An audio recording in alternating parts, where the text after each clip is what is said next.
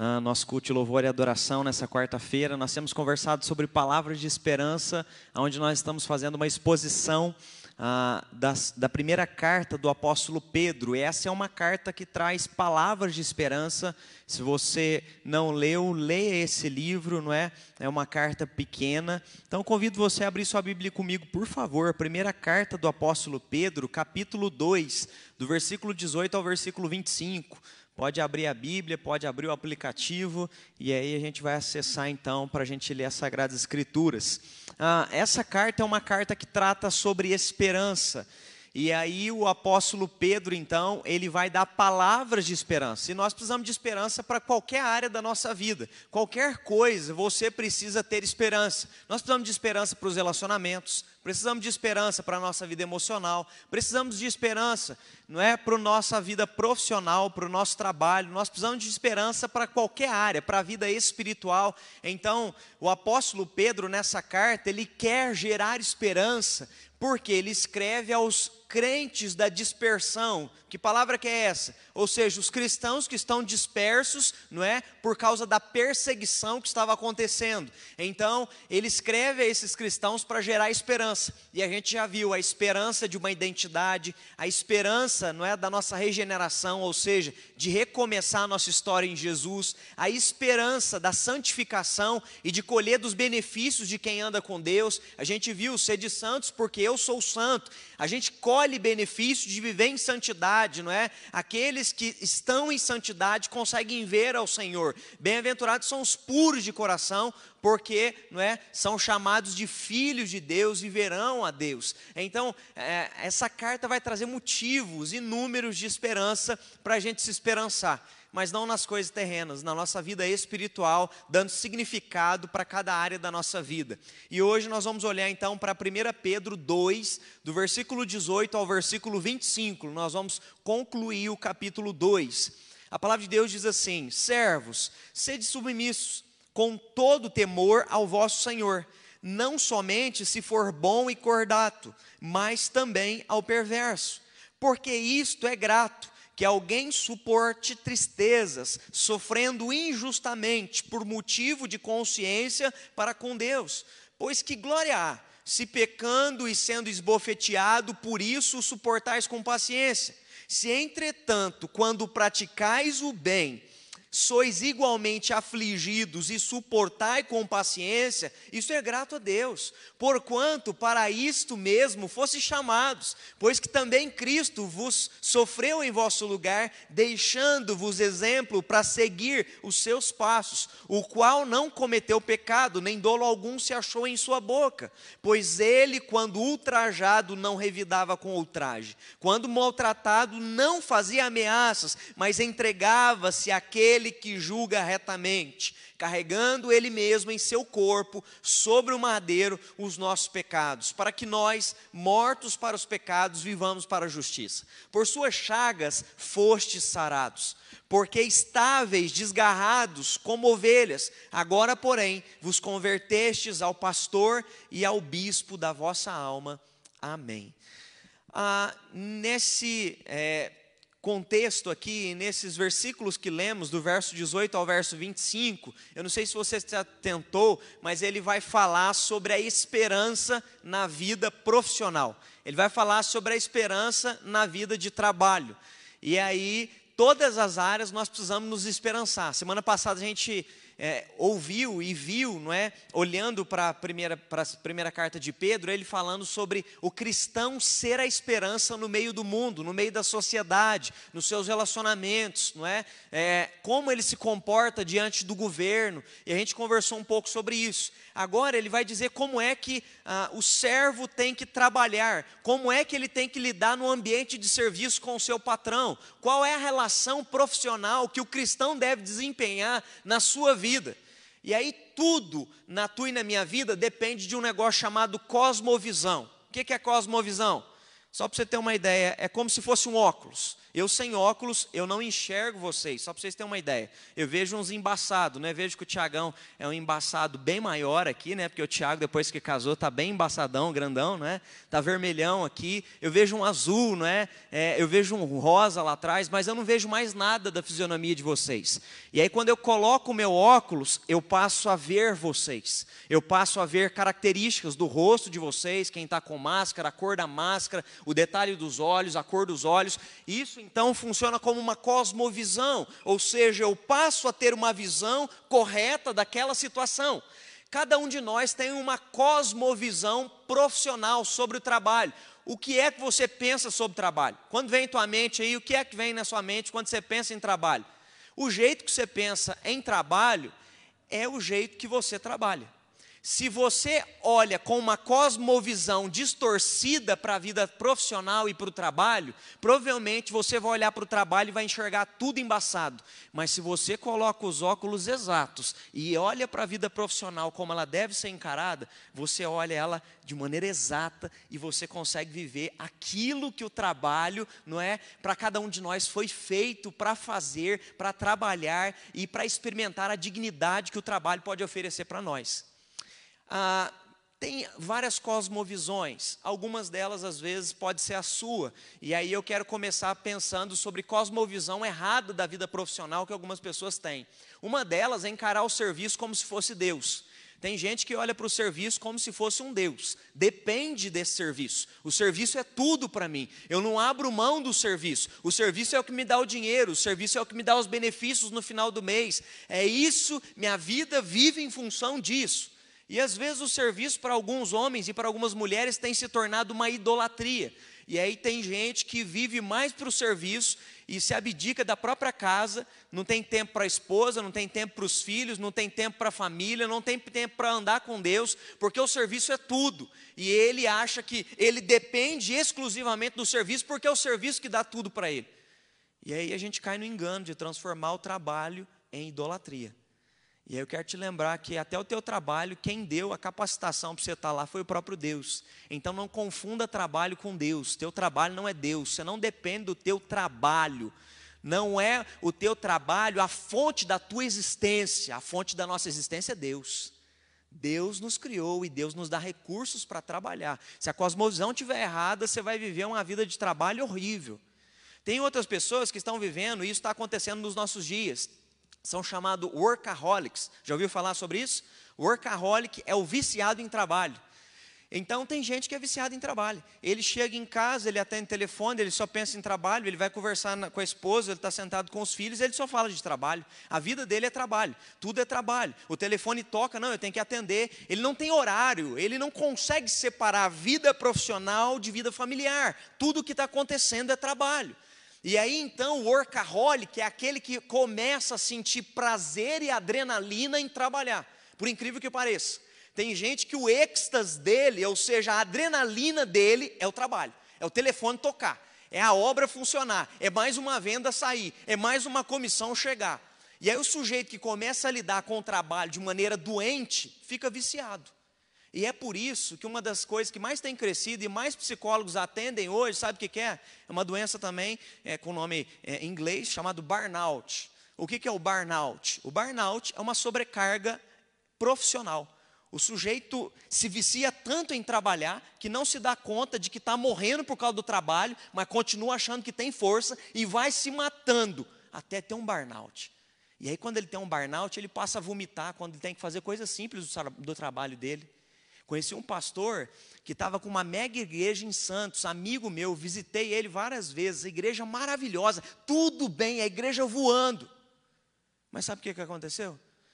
Um dia ele subiu no púlpito e não conseguia mais pregar. Não conseguia. Tentou a segunda vez, na hora que subiu no púlpito, começou a vomitar. Aí ele então teve que pedir para a igreja um ano de licença, porque ele foi diagnosticado com burnout. Ele teve que se afastar, já fazem três anos que ele está afastado porque ah, o serviço estava tão desgastante que ele não se deu conta de que estava sendo consumido pela vida profissional. E quem não consegue separar a vida profissional das outras coisas, começa a ser consumido. E o teu trabalho, então, ao invés de ser benéfico, se torna maléfico e te faz mal.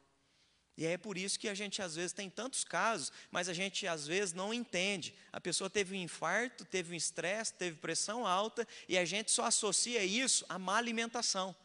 Mas às vezes é uma relação doente com o trabalho, porque você não está sabendo lidar com a sua vida profissional. E a tua vida profissional, que era para gerar esperança, para ser um ambiente gostoso, é um tédio.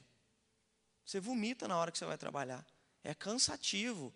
E aí você experimenta então desse desgaste profissional, porque a relação de trabalho se tornou pesada, se tornou ruim, desgastante. Você pode ter também, aí tem um outro extremo, né? Aqui eu falei do extremo da direita, né? O extremo da direita, mas também tem o extremo da esquerda. Qual é o extremo da esquerda? É aquele que o sujeito, né, ou aquela pessoa que olha para o trabalho como mal necessário. Quem que olha para o trabalho como mal necessário? O preguiçoso, a preguiçosa né? Ele pensa, não, esse negócio de pensar em trabalho, eu só trabalho porque tem que trabalhar, pastor, porque no final do mês eu tenho que comprar comida.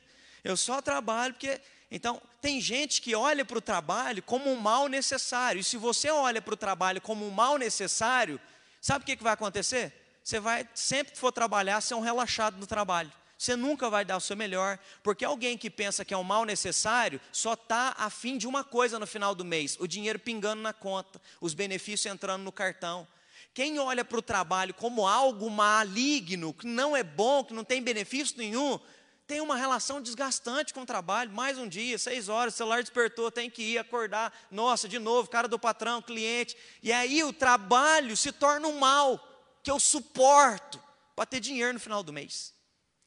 E aí Pedro está escrevendo, dizendo, irmãos, nós precisamos ter esperança na nossa vida profissional.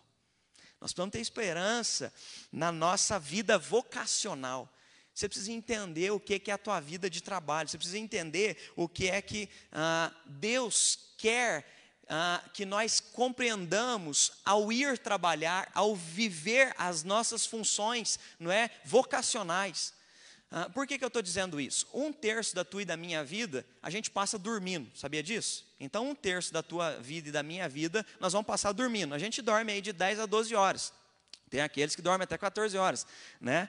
Então, um terço da nossa vida nós vamos passar dormindo. Se um terço da nossa vida a gente passa dormindo, significa que dois terços da nossa vida a gente vai gastar com as outras coisas, concorda comigo? Se dois terços são gastos com as outras coisas, vamos colocar nesses dois terços aí 70% mais ou menos para o trabalho? Porque a gente passa aí de 8 a 10 horas no dia no trabalho, é ou não é? Essa é a média de um trabalhador no Brasil, de 8 a 10 horas por dia que ele dedica ao seu trabalho. Ou seja, quase 70% da tua vida você vai gastar na onde? Trabalhando. Você vai passar mais tempo, às vezes, lá no trabalho, com as pessoas do teu trabalho, do que às vezes com as pessoas que você convive dentro da tua casa. Você vai passar mais horas de serviço ali, convivendo com pessoas as quais você nem conhece, de ambiente diferente, do que no seu convívio familiar, com um parente seu. Porque o trabalho faz parte da existência humana. Mas como viver o trabalho de maneira saudável, pastor? Infelizmente, por causa do pecado, aí a gente precisa entender, lá no jardim do Éden, vamos entender tudo antes da queda. Antes da queda, a gente tem a história da criação, Gênesis, capítulo 1, capítulo 2. A gente tem a criação. E na criação, quem é que a gente vê trabalhando? A gente vê quem trabalhando? Deus. Ele trabalha seis dias e no último dia ele descansa. O trabalho é algo benéfico. O próprio Deus que nos criou é um Deus trabalhador. E ao nos criar, ele delega a nós funções no jardim. Vocês podem administrar todo o jardim, Adão e Eva, podem comer de todos os frutos, deem nome aos animais, cuidem de tudo, administrem, multiplicai, enfim, enchei a terra. Ou seja, o que, é que Deus está dizendo? Gente, vai trabalhar, vai viver a vida, não é? Usufruam disso, de todos os bens que eu coloquei aqui nesse jardim, administre esse jardim. Deus desempenhou isso durante seis dias, construiu tudo aquilo, trabalhou arduamente para que aquilo estivesse ali. E Deus delega essa, essa função de trabalhar ao homem e à mulher, ensinando também a eles o equilíbrio: trabalhar seis e descansar um. E então Deus dá essa, é, é, é, essa mostra para eles, exemplo para eles. Mas infelizmente, quando eles pecam no jardim do Éden, o que, que acontece? Ao pecarem no jardim do Éden, há uma desconexão não só espiritual, mas eu não sei se vocês se lembram, uma das consequências que Deus dá, Deus chega e dá castigo para a serpente, para a mulher e para o homem. E um dos castigos que é dado ao homem é que o serviço se tornaria sofrível, ou seja, o trabalho da mão seria duro. Ele ia tentar semear e ia vir erva daninha, ele ia, tinha que trabalhar e o solo se tornaria rochoso. Ou seja, a consequência do pecado é que nós trabalhávamos lá no jardim do Éden, já havia trabalho, já havia funções, as quais Deus havia delegado para nós, mas não era sofrível.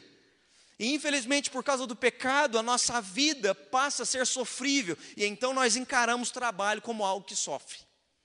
Só que nós precisamos resgatar que o trabalho é um chamado de Deus para nós vivermos para honrar e para glorificar o nome dele. Quando a gente resgata o propósito inicial de tudo, aí então as coisas ganham significado para nós.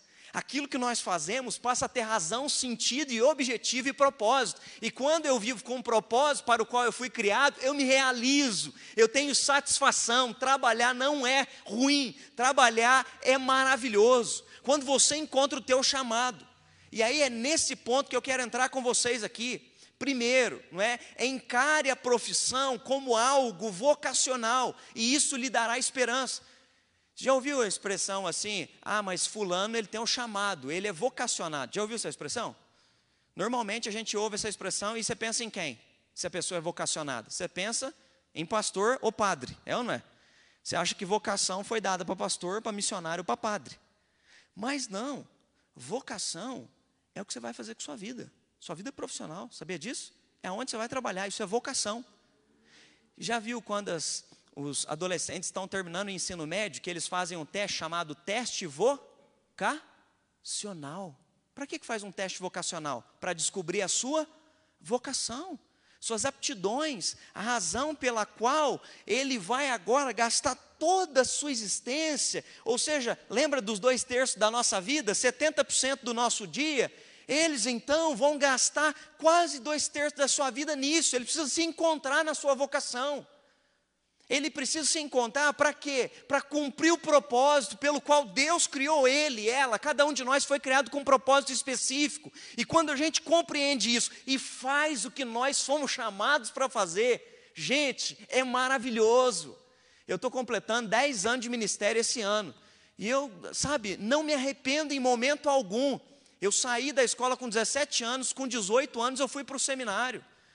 E desde então eu servi a igreja, eu sou pastor e eu tenho vivenciado isso. Eu me formei depois de quatro anos, assumi a igreja, não é? Com 23 anos de idade, eu estava assumindo a primeira igreja. E agora estou completando 10 anos, estou indo para o 11 ano. Eu não me arrependo em momento nenhum, essa é a minha vocação, esse é o meu chamado, é a minha vida. E quando você encara a profissão como um chamado que Deus deu para você, é maravilhoso.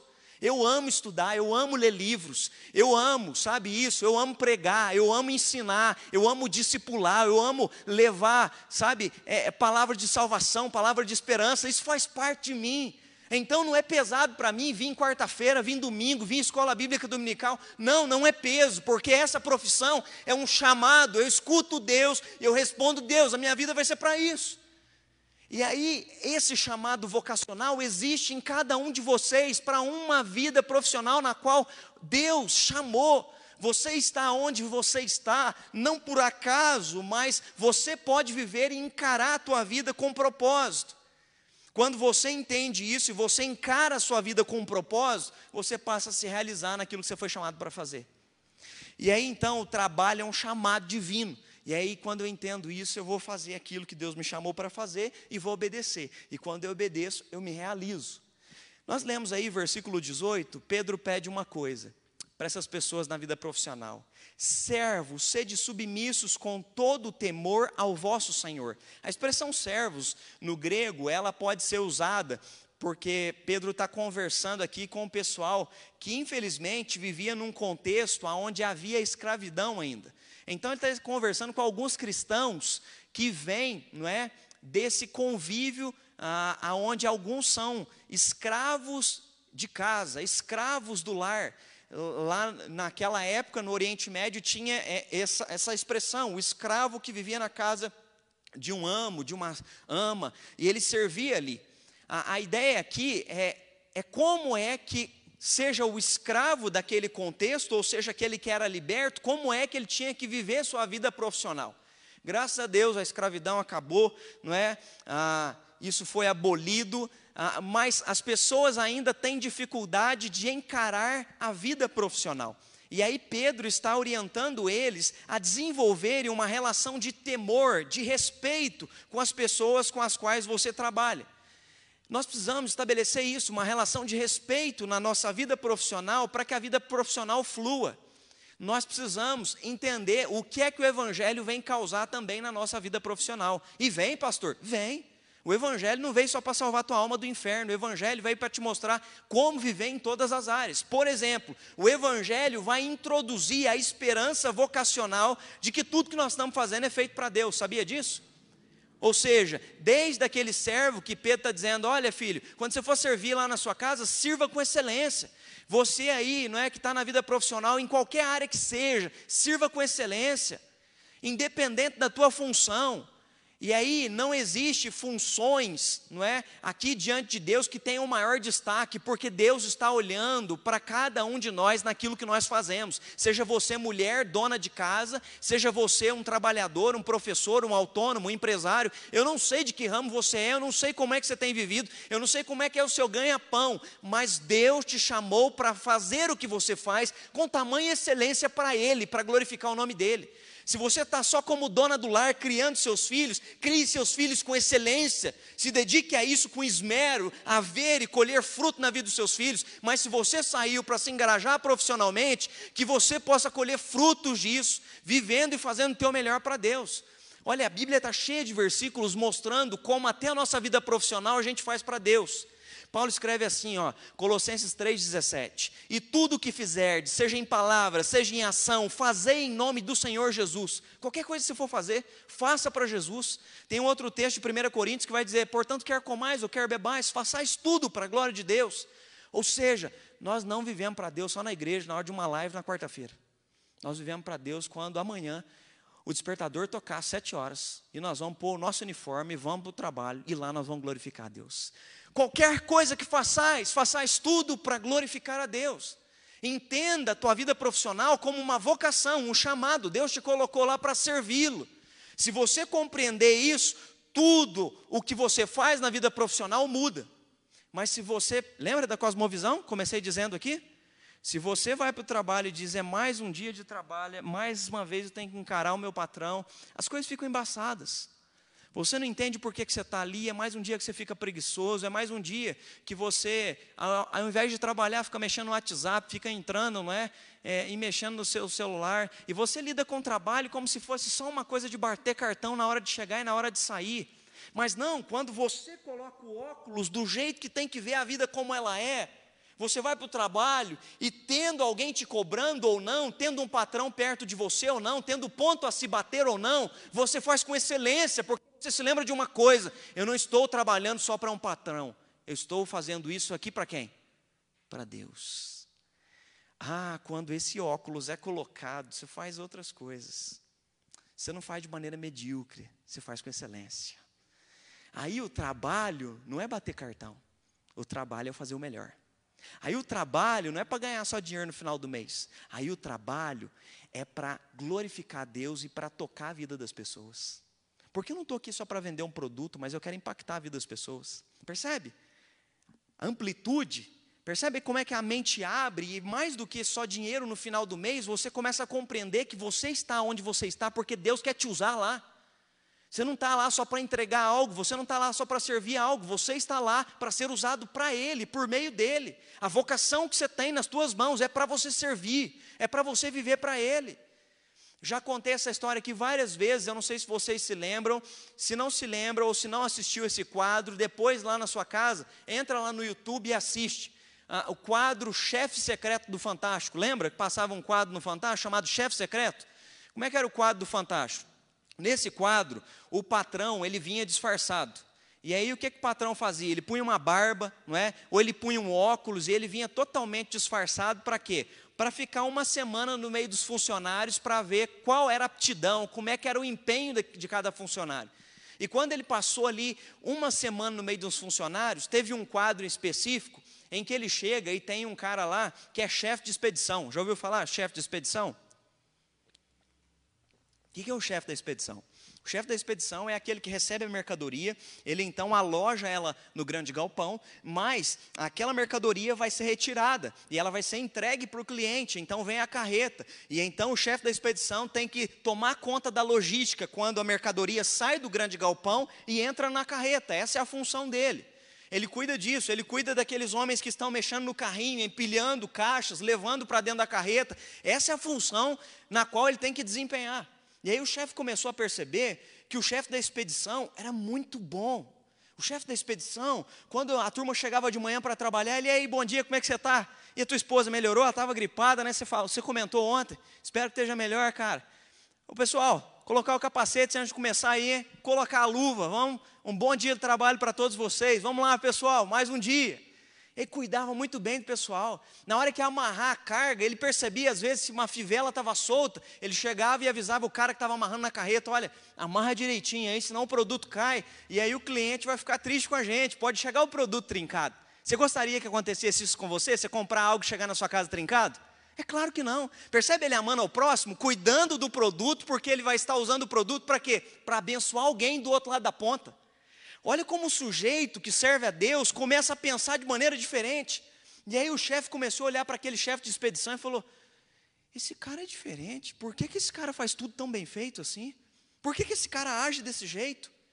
E aí então um dia o chefe, disfarçado lá, veio todo barbudo, de óculos, chamou ele de canto e falou: Ei, amigão, eu vejo aqui, cara, a excelência que você faz, tudo que você faz, desde quando seus amigos chegam para trabalhar, você está preocupado com eles, você está preocupado com o produto, porque do outro lado tem uma pessoa que vai receber. Rapaz, você ganha mais do que os outros para fazer essas coisas tão bem feitas assim? E aí aquele cara não sabia que estava conversando com o chefe da empresa. Ele virou e falou assim: Rapaz, chega aqui, vou contar para você, só para você. Não ganho mais que ninguém, não. Mas sabe o que, que é? Eu não estou fazendo isso daqui para meu patrão, eu estou fazendo isso daqui para Deus. Eu amo tanto Deus que eu estou fazendo tudo que eu faço com excelência. Sabe o que, que aconteceu? No último dia, o chefe secreto tira a barba, tira o óculos e chamou aquele cara na sala e começou a chorar, falando assim: Quem me dera todos os meus funcionários, todos os meus funcionários amassem a Deus como você. Eu teria a melhor empresa do mundo. Se nós queremos viver com excelência, tudo que a gente faz seja de atender uma pessoa, ou seja de entregar um produto, ou seja de varrer uma rua, ou seja de atender no, no, hospital como médico ou como uma enfermeira, ou seja de lecionar uma aula na universidade ou numa escola de educação infantil, não importa a função que você está desempenhando, você foi chamado para desempenhar uma função com excelência. Você foi chamado para estar aonde você está e tocar a vida da outra pessoa. Você glorifica a Deus quando você faz o que está fazendo tão bem feito e ao mesmo tempo tem a oportunidade de glorificar a Deus, impactar a vida do próximo. Ame a Deus como a ti mesmo, ame, ame ao Senhor, não é? Ah, com toda a tua força, com todo o entendimento, de toda a tua alma, com tudo que você tem, mas também ame o próximo como a ti mesmo. Está entendendo o que, é que a vida espiritual faz? Ela faz com que o crente viva na vida profissional para Deus também. Lá ele ama Deus e lá ele ama a gente. Quando isso acontece, por que, que Pedro está dizendo para os cristãos viverem dessa maneira? Para você não ir para o serviço e não ser um egoísta no serviço. Para você não ir para o serviço e não ser um individualista no serviço. Para você não ir para o serviço e não pensar só em você. Para você não ser guiado pelas oscilações do teu patrão ou do teu funcionário. Ah, não, hoje ele não está bem, vou fazer biquinho, fazer cara feia. Se ele não está bem comigo, também não vou estar tá bem com ele. Ei, para que é que você está indo lá? Você está indo lá por causa de Deus. Você está indo lá para glorificar Deus, está entendendo? Quando essa consciência vem, se o outro não estiver bem, eu vou abençoar ele. É isso que ele está dizendo. Você vai dar a tua excelência não só quando o outro lhe fizer bem, mas se o outro não lhe fizer bem, você vai agir como o rei Jesus, que quando foi ofendido, ele não revidava, ele dizia, Pai, perdoa-lhes, porque ele não sabe o que faz. Percebe que ele começa a comparar a nossa ação no ambiente profissional que é desgastante. Não estou dizendo que lá é um ambiente tranquilo, lá você vai ter atritos, vai ter dificuldades, vão ter pessoas que vão te criticar e algumas vão até te perseguir, mas você precisa escolher de que maneira você vai trabalhar. Você precisa escolher qual funcionário ou qual patrão você vai querer ser.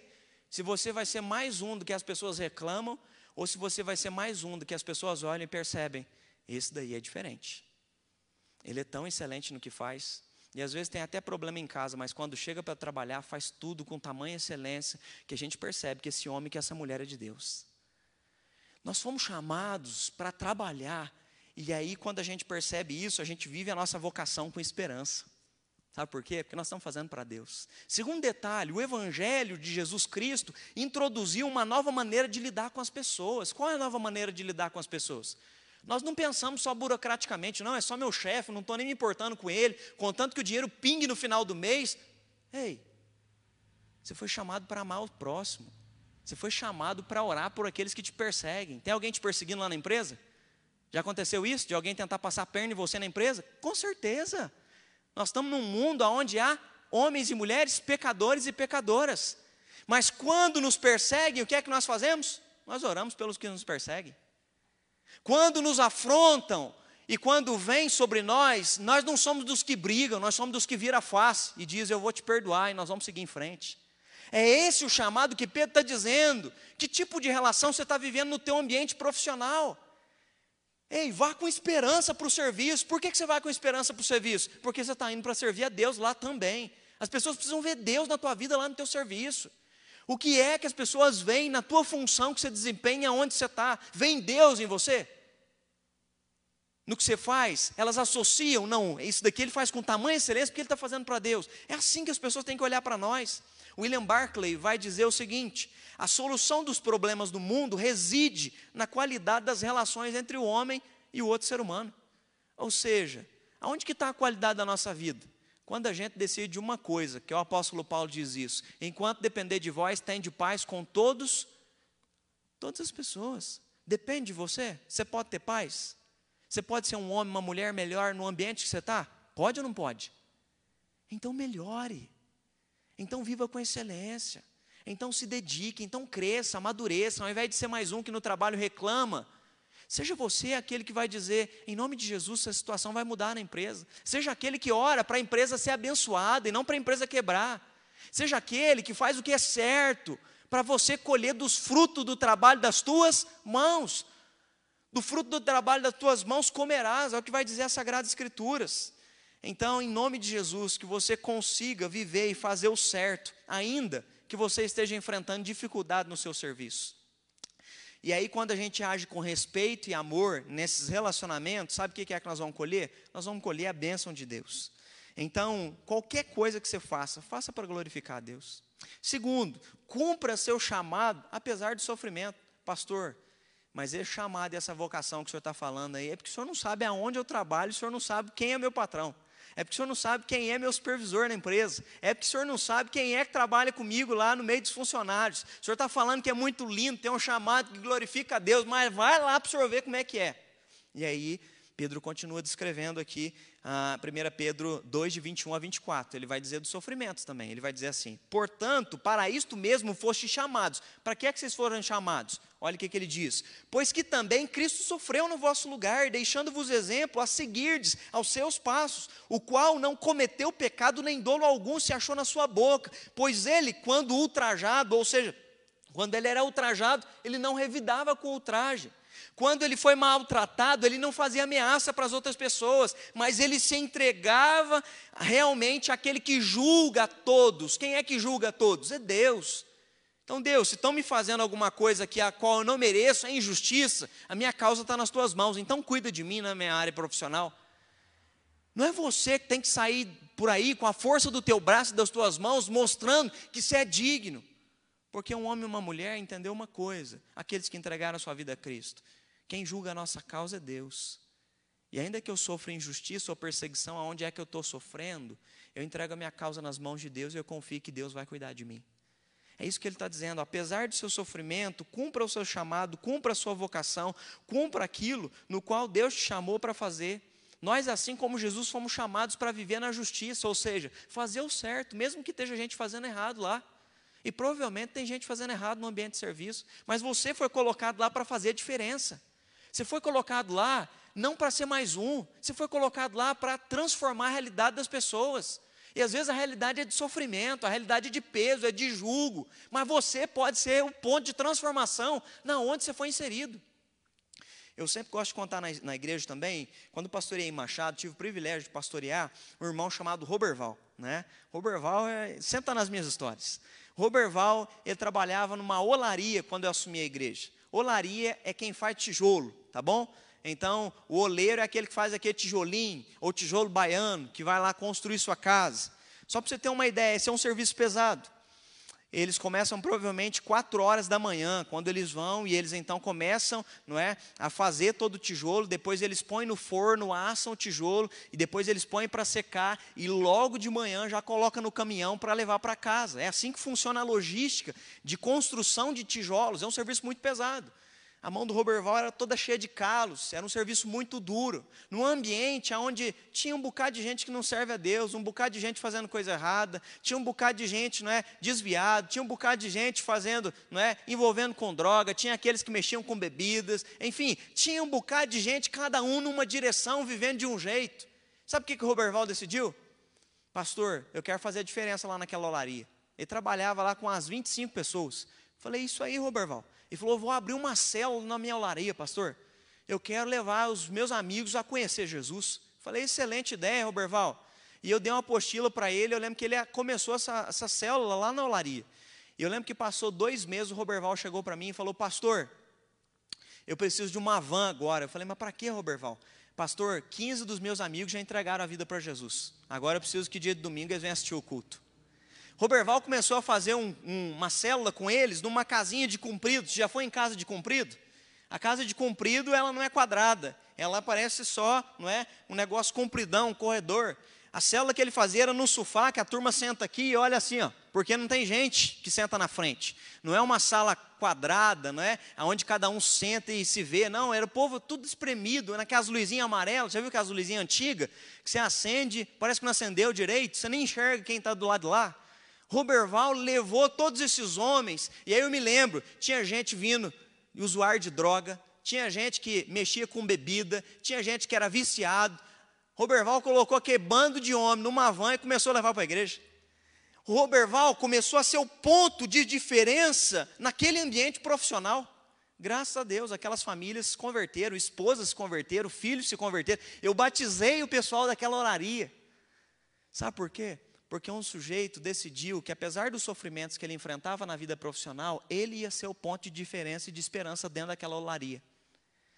E glória a Deus, batizamos 15 famílias daquela olaria. 15 famílias conheceram o nosso Senhor e Salvador Jesus Cristo.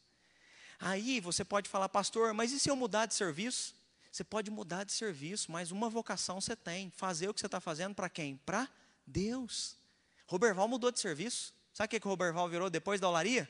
Roberval começou a dormir com os meninos de guarda no instituto. Né? Já ouviu falar do instituto? É, o Instituto Federal, que tem aqui em Machado, tem um instituto aqui, tem em Muzambinho, e lá eles têm alojamentos onde os meninos e as meninas vêm dormir, e tem que um guarda dormir com eles, vigiando os meninos e as meninas. Roberval saiu da olaria, arrumou um serviço lá, e foi trabalhar lá. E olha a preocupação do Roverval, a vocação, o chamado, era fazer tijolo, fazia bem feito e ganhava os amigos, e via os amigos sendo libertos de droga e bebida. Agora ele vai para o instituto e ele vai conviver com meninos de 14 a 18 anos. E qual é a preocupação do Roberval agora? Não é ganhar os amigos, mas é cuidar dos meninos para eles não se perderem nas drogas. Porque muitos desses que saem cedo de casa começam a usar droga, começam a se viciar logo cedo, muitos desses começam a se perder. Por que, que o Roberval está pensando neles? Porque o Roberval ama tanto a Deus que ama o próximo como a si mesmo. E apesar dos sofrimentos, de ter que passar uma noite inteira, um serviço desgastante, ele entendeu uma coisa: vou cuidar dessa molecada. Me lembro que ele chegou na igreja e falou: olha, quando começou na, lá no instituto, ele só começar serviço novo, ele já vinha atrás: Pastor, estou precisando do senhor. Falei: O que foi, Roberval? Preciso de uma caixa de Bíblia para dar a Bíblia para uns 100 meninos. Falei, tudo bem, Roberval, nós vamos comprar suas Bíblias. Compramos 100 Bíblias. Roberval foi de quarto em quarto. Antes dos meninos dormir, antes dos meninos se recolher, Roberval passava e falava: lê um versículo lá, filhão. Deus abençoe a sua vida. Ele percebia os meninos que estavam começando a se desviar, se aproximava deles e cuidava deles. Dali a pouco, adivinha o que, que o Roberval chegou? Pastor, tem uns meninos que estão, já graças a Deus, lendo a Bíblia. Tem uns meninos que já estão interessados. Tem como nós levar isso para a igreja, pastor? Quando a gente compreende que a nossa vida profissional, na verdade, é uma vocação que Deus deu para nós, nós somos diferentes. Mas quando você só entende a vida profissional como algo de bater cartão, a profissão é um peso para você. Paulo, o apóstolo Paulo, ele era vendedor de tendas. E em momento algum você vai ver ele falando que ele era ah, estressado, que ele estava angustiado, que a vida profissional era um peso. Sabe por quê? Porque ele usava a vocação para cumprir o chamado que Deus havia dado para ele. Você precisa usar a vocação que você tem, o trabalho que você tem, foi Deus que colocou nas suas mãos, mas você precisa encarar o trabalho de maneira sábia, para glorificar Deus e para impactar a vida das pessoas no nome de Jesus. É por isso então que Pedro vai dizer que nós precisamos, não é, cumprir não é, o nosso chamado, e ele diz isso, ele vai dizer, portanto, por isto mesmo foste chamados, e aí ele fala para a gente cumprir o nosso chamado como Cristo cumpriu o chamado dele. E aí, essa semana nós conversamos isso com os meninos, né? o pacto da redenção. Ou seja, Cristo tinha uma aliança com Deus Pai. E qual a aliança que Jesus fez com Deus Pai? De que Ele viria para nos redimir dos nossos pecados. Porque o ser humano não cumpriria no jardim do Éden o pacto das obras. Então era necessário que ele viesse e cumprisse o trabalho que foi dado a nós, mas que nós seres humanos não conseguimos cumprir. Nós caímos em pecado. E graças a Deus que Jesus veio e cumpriu, não é, o pacto da redenção e o pacto da graça e nos trouxe salvação. E aí eu e você precisamos cumprir o nosso pacto agora, em Cristo Jesus, viver para glorificar o nosso Deus, o nosso Pai. Então, viva para glorificar a Deus, cumpra a tua missão, cumpra o teu chamado, cumpra a tua vocação. E por fim, para a gente concluir aqui, ah, Pedro vai concluir falando sobre ah, a gente se acalmar. E ele diz o seguinte: porque vocês estavam desgarrados como ovelhas. Agora, porém, vos convertestes ao pastor e ao bispo da vossa alma. Então ele conclui dizendo: descanse, não é? O pastor e bispo da sua alma irá cuidar de tudo que vocês fizerem e aonde quer que vocês estejam. Ele conclui dizendo: no ambiente que você tiver, na vocação que você tiver, descanse. Antes, vocês estavam como ovelhas desgarradas. E ovelha desgarrada vive de que jeito? Apavorado. Ovelha desgarrada vive sempre achando que depende de si mesmo. Ovelha desgarrada vive se machucando, vive se ferindo, porque não sabe para onde ir, não tem senso de direção. Mas a ovelha que foi encontrada, ela não tem trabalho algum no sentido de se preocupar pelo amanhã, porque ela sabe de uma coisa: quem vai cuidar do amanhã dela é o pastor, o bispo da sua alma. Ao invés de ficar apavorado pelo trabalho, cumpra o teu chamado no trabalho e faça aquilo que Deus lhe chamou para fazer. E descanse no pastor e bispo da tua alma, que é Jesus Cristo. E que você entenda que Ele te colocou lá para você cumprir um propósito e um chamado no qual Ele delegou para você. Esse bispo, não é, vai indicar que ele vai cuidar de nós. Ele vai administrar tudo na nossa vida, em cada momento, em cada situação. Então agora nós não precisamos ficar apavorados, nós podemos descansar e cumprir o nosso chamado, cumprir a nossa vocação. É Ele quem passa a administrar nossa alma, o ambiente no qual nós estamos inseridos, a nossa história, porque a nossa vida foi consagrada a Ele. E aí, quando nós consagramos a Ele, não importa a função que a gente exerça, não importa o local no qual a gente trabalhe, uma coisa é certa: se a gente colocar as mãos e confiar nele e fazer para ele, ele vai cuidar de nós. E aí eu gosto de lembrar de dois sujeitos nas Sagradas Escrituras para a gente concluir nossa mensagem. Obrigado, Vini. Primeiro eu gosto de me lembrar de José do Egito. Lembra? José do Egito, um menino que sai da casa do pai aos 17 anos de idade. Ele fez escola em Harvard, Princeton, não é? E doutorado e PhD, não é? Nos Estados Unidos. Foi isso a história de José? Não. José é um menino de 17 anos que é vendido como escravo. O que, que vai ser da minha vida? Mas ele decidiu uma coisa: se eu vou ser escravo, eu vou ser o melhor escravo, porque eu, tudo que eu fizer, eu vou estar fazendo para quem? Para Deus. E ele vive com tamanha excelência que o chefe diz para ele: fala, filhão, aqui está a chave da minha casa, você toma conta de tudo, porque não encontrei no Egito um homem tão excelente como tu. A mulher desse cara assedia, não é? José. José não se deita com ele porque ele é fiel a Deus e fiel ao seu patrão também. Ele não entra em infidelidade, ele vai preso por isso. Chega na cadeia, ele decide ser o presidiário que vai causar rebelião no Egito? Não. Ele decide ser o melhor presidiário que aquela cadeia já teve. Eu vou estar aqui dentro, eu vou servir os meus amigos aqui, ó, vou cuidar deles.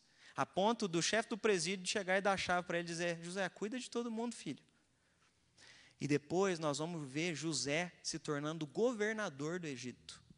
Esse menino não se tornou governador do Egito por causa de potencialidades ou títulos que ele conquistou ao longo da vida, mas tudo que ele fazia, ele fazia com excelência e Deus o preparou para chegar onde ele chegou. Quando você encara a vida desde uma pequena função que você faz, às vezes a mais menosprezada pelos homens, mas você faz como se estivesse fazendo para Deus, Deus vai te honrar. O pastor e bispo da tua alma vai cuidar de você. Ele fez isso com José, ele fez isso com o apóstolo Paulo, que era só um vendedor de tendas, mas Deus abriu tantas portas para Paulo, não é, nas suas viagens missionárias, porque ele cuida de nós. Quando a gente encara até a nossa vida profissional sendo vivida por meio dele e para ele, são todas as coisas. Vamos passar o nosso momento de oração. Ah, quero colocar os pedidos aqui antes da gente orar a Elisa, né? Elielza pediu oração pela família, a Flávia está pedindo oração pela família, Zé Wagner, oração para que a gente possa cumprir o nosso chamado de resgatar os nossos irmãos, a Luciane pela, pelo Jaime, que está com Covid, vamos estar tá orando, Luciane, e também pelo pai dela. A Ivone está pedindo oração também pela vida dela e pela família dela. A dona Marília também está pedindo oração pela vida e pela família. E a Mislaine também pela sua família, em nome de Jesus. Amém. Então feche seus olhos. Queria que você colocasse sua vocação, seu chamado.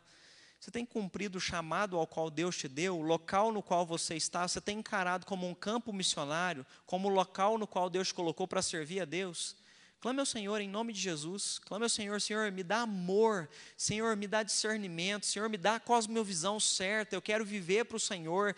Eu quero aonde colocar as minhas mãos, aonde eu colocar a planta dos meus pés. Eu quero fazer a diferença. Eu quero ser um homem, uma mulher cheia do Teu Espírito Santo. Eu quero que através das minhas boas obras as pessoas glorifiquem o Senhor que está nos céus. Pai, no nome poderoso do Teu Filho Jesus Cristo, nós te agradecemos, porque a carta, Deus, de Pedro é uma carta que gera esperança esperança, e nos gera esperança para todas as áreas da vida, inclusive para a vida profissional, a ponto da gente, Deus, não só se realizar financeiramente, não só, meu Deus, pensar em títulos ou conquistas profissionais, mas entender, meu Deus, além de tudo isso, como um campo, Deus, aonde através das nossas obras nós glorificamos ao Senhor e ao mesmo tempo, simultaneamente, impactamos a vida das pessoas que estão à nossa volta, através de vivermos as verdades do Evangelho, mesmo quando há oposição, mesmo mesmo quando há perseguição, mesmo quando do lado de lá, Deus, não vem um feedback legal, Deus, nós queremos viver de forma na qual, Deus, nós possamos tocar a vida das pessoas e as pessoas possam sentir a unção do Teu Espírito Santo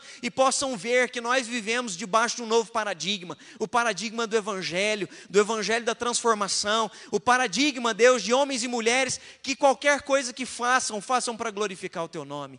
Assim, Pai, em nome de Jesus, abençoa o nosso ambiente de serviço, abençoa, Pai, ali o local de trabalho do teu filho, da tua filha, Deus, que ali o Senhor gere um ambiente de graça, que ali o Senhor dê sabedoria para os teus filhos e para as tuas filhas, Deus, para serem usados, para se relacionarem de maneira saudável, para liberarem perdão, para orarem pela sua empresa. E para, em nome de Jesus Cristo, Deus, verem uma transformação do local de trabalho no qual eles estão inseridos. Usa-nos, Deus, para honrar o Senhor, usa-nos, Deus, para tocar a vida das pessoas. Usa-nos, ó Pai, para ver coisas novas acontecendo aonde nós estamos. Tira-nos, Deus, de uma zona de conforto, de uma apatia, Deus, de uma frustração relacional e leva-nos à maturidade de viver, Deus, também para o Senhor e não somente para nós mesmos, ó Pai. De maneira específica, nós queremos clamar pela vida de cada irmão e irmã que colocaram seus pedidos aqui agora, Deus. A grande maioria deles clamando por enfermidade, alguns estão com o Covid, Deus, e nós oramos pela pronta recuperação desses irmãos, dessas irmãs, desses familiares. Alguns estão em São Paulo, outros em cidades distantes, mas nada é oculto aos teus olhos, que é onipresente, onisciente. Visita essas pessoas agora, Deus, com o poder do Senhor, com a cura do Senhor. Em nome de Jesus Cristo, muitos colocaram também famílias. Deus, derrama da tua graça sobre a nossa casa, Pai. Tem homens e mulheres dentro da nossa casa que nós amamos, nós andamos, convivemos com eles, nós almoçamos com eles, Deus, mas infelizmente ainda não enxergaram o Senhor de maneira maravilhosa e graciosa. Se revele para eles, tire as escamas dos olhos e traga salvação, traga redenção dentro do nosso lar. Essa é a nossa oração, Deus, e leve-nos para cumprir o nosso chamado no Senhor para viver para o Senhor. Ó Pai, acompanhe-nos, Deus, no nome poderoso de Jesus Cristo. Que a bênção de Deus Pai, o Todo-Poderoso, que a bênção de Cristo, o nosso Redentor, e que a consolação do Espírito Santo sejam hoje e sempre ah, sobre os filhos de Deus aqui presentes, espalhados pela face da terra. Que assim seja. Amém e amém.